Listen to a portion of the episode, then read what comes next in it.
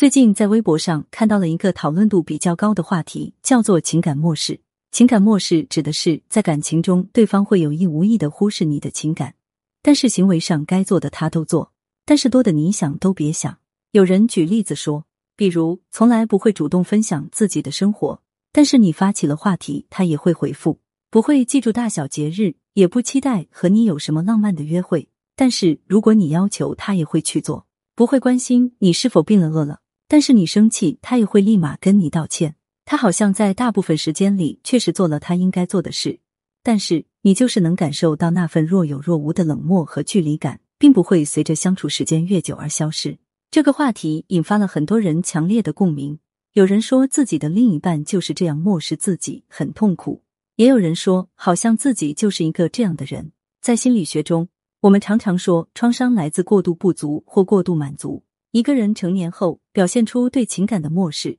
要么是他从小不被接纳情感，早早切断了对情感的需要；要么是从小被满足过度，过度到可以忽视情感也能得到别人的照顾，发展不出来关注别人情感的能力。根据这两个部分，我来分别具体描述到底怎么回事。一，从小被漠视情感，重视目标导向的，从小的成长环境中，不管是父母双方的关系，还是父母对孩子的态度。都比较缺乏情感回应，甚至不接纳家庭成员的情绪。如果孩子向母亲寻求关注，母亲可能还会觉得麻烦。孩子眼中父母的互动也较少有情感表达，缺乏温情。我的一些学员把这种状态描述的很有画面感：父母起床上班，回家做饭，一起吃饭，没有交流和温情，就是机械化的维持这个家。在这样的家庭中成长的孩子，早早就学会了防御自己对情感的需要。只要我不需要，我就不会失望。既然不需要了，也就看不到自己的情感了，当然也看不到别人的情感需求。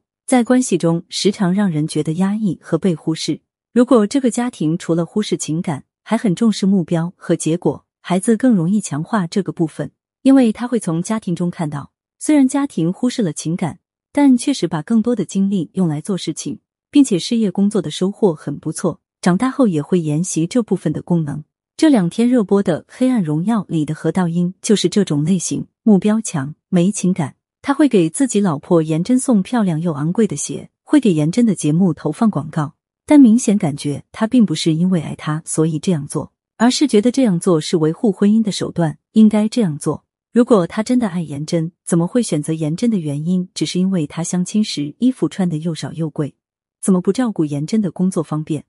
房子买那么偏，需要颜真半夜两点起床上班呢。我一个朋友的老公也是这样的性格，事业比较成功，但就是很忽视家人的情感。朋友跟她老公表达对爱和交流的需要，她老公居然说：“早知道就应该让你更忙一些，忙起来就不想这些乱七八糟的了。”这个类型情感漠视的人，相对来说确实更容易一些，因为他们克服了对情感的需求，更多的兴趣和关注投注在了客观的有结果的事情上。但女生对情感的需要更强烈一些，遇到情感漠视的另一半就会很难受。不过，我们也有一些办法可以解决这个类型的情感漠视。一个人情感再怎么漠视，他也是个人，是人就有对依恋的需求。既然小时候被漠视，导致现在因为不会只能去漠视，那我们就给他教会和这个类型互动。我们要学会如何清楚表达自己的需求，而不是让对方去猜。当对方满足我们需求的时候，我们也要很明确的让对方知道我们的感受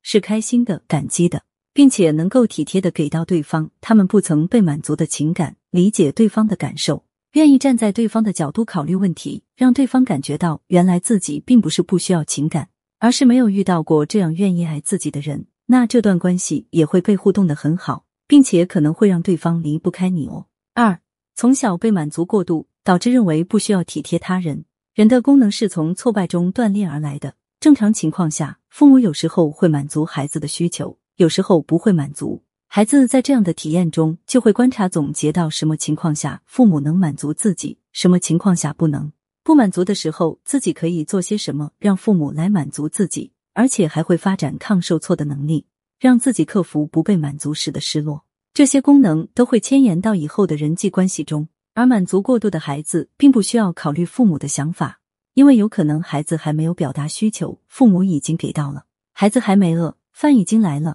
孩子还没说要什么，父母已经给安排上了。这种我不需要争取就已经被满足的体验，就属于过度满足。过度满足会削弱一个人的功能。既然不管什么时候都能得到，必然不会考虑自己需要做什么，也不需要考虑别人怎么想。所以，这类人长大后大概率眼里是没别人的，认为别人对自己的好是应该的，做不到才是不对的。不管自己有没有付出，对方付出就是理所应当的。这类情感漠视的人，并不是真的不会对别人好。因为他们从小被照顾过，所以很明白怎么照顾别人。但他们对别人的照顾是由自己的心情决定的，并不是由对方的需要决定的。所以有时候就感觉，你说他漠视吧，他好像有时候还挺好的；你说他对你好吧，他好像也不是以考虑你感受的方式给你你想要的。并且这类人相处很容易互动成他小时候父母对他的样子。也就是说，如果你跟这样的人相处，会不自觉的就去满足他的需求。因为他们理所当然的样子实在让人难以拒绝，